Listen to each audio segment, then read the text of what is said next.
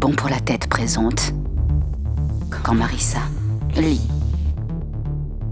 Extrait de livre choisi et lu par Marissa Rachel.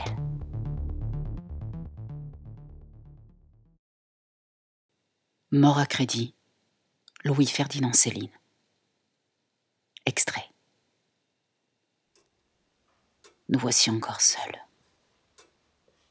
Tout cela est si long, si lourd, si triste. Bientôt je serai vieux, et ce sera enfin fini. Il est venu tant de monde dans ma chambre. Ils ont dit des choses, ils ne m'ont pas dit grand-chose. Ils sont partis. Ils sont devenus vieux, misérables et longs, chacun dans un coin du monde. Hier à 8 heures, Madame Bérange, la concierge, est morte. Une grande tempête s'élève de la nuit. Tout en haut, où nous sommes, la maison tremble. C'était une douce et gentille fidèle amie. Demain, on l'enterre rue des Sols. Elle était vraiment vieille, tout au bout de la vieillesse. Je lui ai dit dès le premier jour, quand elle a toussé, ne vous allongez pas surtout, restez assise dans votre lit. Je me méfiais. Puis voilà. Puis tant pis. Je n'ai pas toujours pratiqué la médecine, cette merde. Je vais leur écrire qu'elle est morte, Madame Bérange, à ceux qui m'ont connue, qui l'ont connue. Où sont-ils? Je voudrais que la tempête fasse encore bien plus de boucans, que les toits s'écroulent, que le printemps ne revienne plus, que notre maison disparaisse. Elle savait, Madame Bérange, que tous les chagrins viennent dans les lettres. Je ne sais plus à qui écrire. Tous ces gens sont loin. Ils ont changé d'âme pour mieux trahir, mieux oublier, parler d'autre chose. Vieille Madame Bérange. Son chien qui louche, on le prendra. On l'emmènera. Tout le chagrin des lettres, depuis vingt ans bientôt, s'est arrêté chez elle. Il est là dans l'odeur de la mort récente, l'incroyable et goût. Il vient d'éclore, il est là, il rôde, il nous connaît, nous le connaissons à présent. Il ne s'en ira plus jamais. Il faut éteindre le feu dans la loge. À qui vais-je écrire? Je n'ai plus personne plus un être pour recueillir doucement l'esprit gentil des morts, pour parler après ça plus doucement aux choses, courage pour soi, tout seul. Sur la femme à vieille bignole, elle ne pouvait plus rien dire.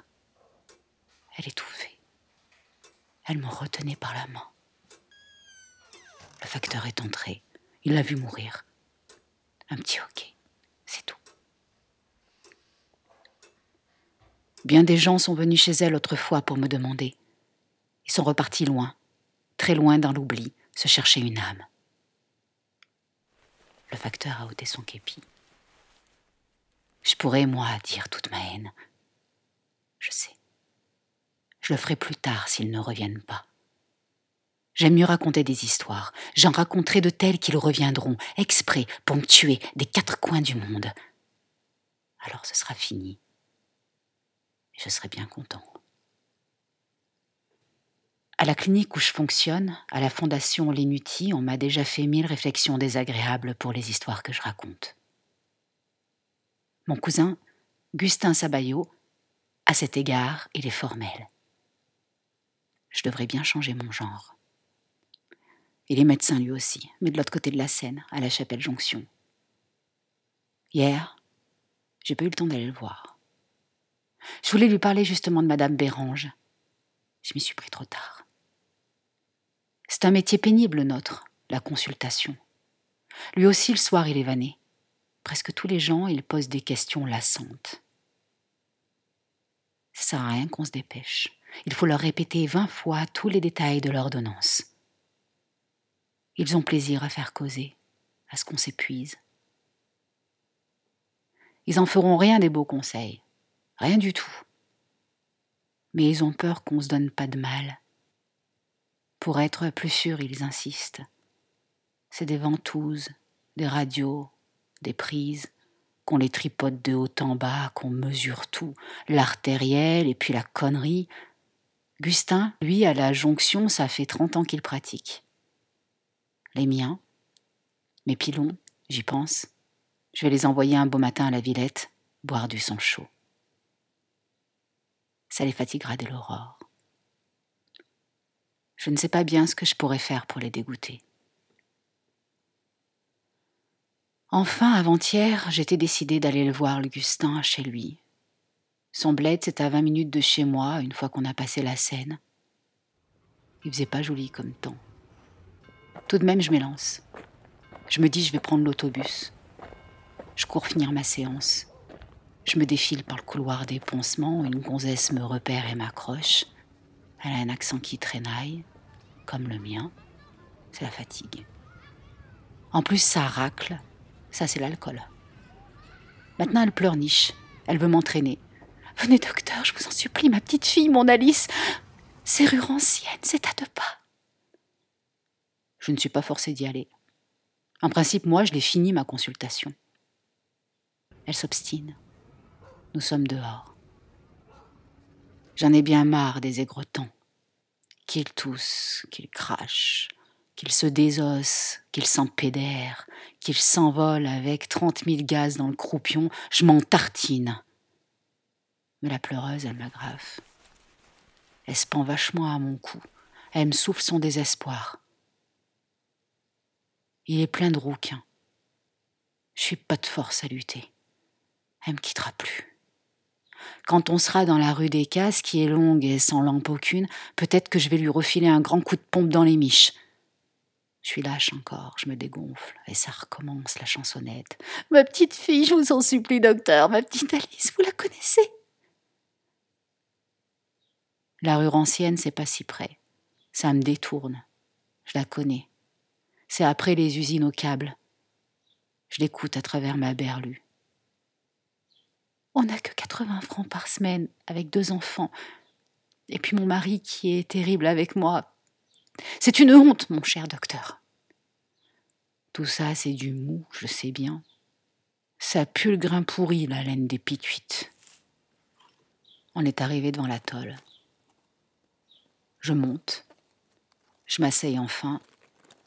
La petite môme porte des lunettes. Je me pose à côté de son lit. Elle joue quand même un peu encore avec la poupée. Je vais l'amuser à mon tour. Je suis marin, moi quand je m'y donne. Elle n'est pas perdue, la niarde. Elle respire pas très librement. C'est congestif, c'est entendu. Je la fais rigoler, elle s'étouffe. Je rassure la mère. Elle en profite, la vache, alors que je suis paumée dans sa crèche pour me consulter à son tour. C'est à cause des marques des torgnoles qu'elle a plein les cuisses. Elle retrousse ses jupes, des énormes marbrures et même des brûlures profondes. Ça, c'est le tisonnier. Voilà comme il est son chômeur. Je donne un conseil. J'organise avec une ficelle un petit va-et-vient très drôle pour la moche poupée. Ça monte, ça descend jusqu'à la poignée de la porte. C'est mieux que de causer. Je sculpte. Il y a des râles en abondance. Mais enfin, c'est pas si fatal. Je rassure encore. Je répète deux fois les mêmes mots. C'est ça qui vous pompe. La môme, elle se marre à présent. Elle se remet à suffoquer. Je suis forcée d'interrompre. Elle se cyanose.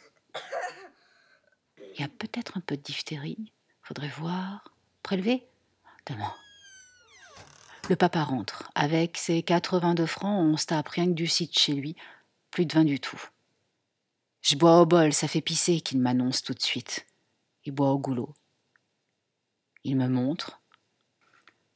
On se congratule qu'elle est pas si mal, la mignonne.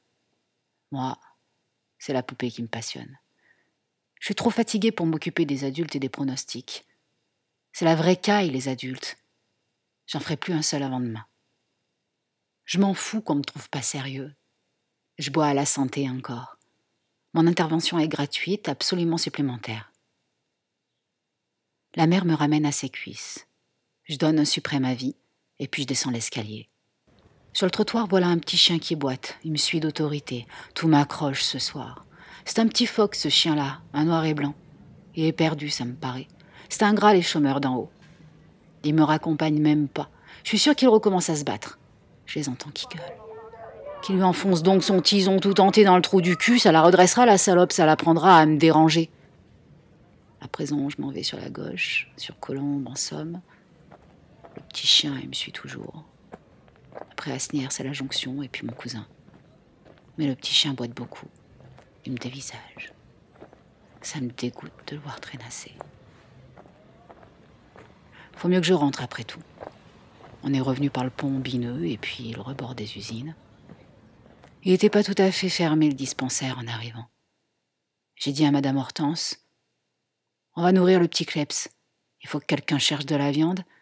Demain, à la première heure, on téléphonera. Ils viendront de la protectrice le chercher avec une auto. Ce soir, il faudrait l'enfermer. Alors, je suis reparti tranquille. C'était un chien trop craintif. Il avait reçu des coups trop durs. La rue, c'est méchant. Le lendemain, en ouvrant la fenêtre, il n'a même pas voulu attendre. Il a bondi à l'extérieur. Il avait peur de nous aussi. Il a cru qu'on l'avait puni. Il comprenait rien aux choses. Il n'avait plus confiance du tout. C'est terrible dans ces cas-là. C'était un extrait de Mort à crédit de Louis-Ferdinand Céline. Il y a très peu de, légèreté chez l'homme. Il est lourd. Et alors maintenant, il est extraordinaire de lourdeur. Depuis l'auto, euh, l'alcool, euh, euh, l'ambition, la politique le rendent lourd, encore plus lourd. C'est ce fait qu'il est, extrêmement lourd. nous verrons peut-être un jour une révolte de l'esprit contre, contre, contre le poids. mais mais c'est pas pour demain.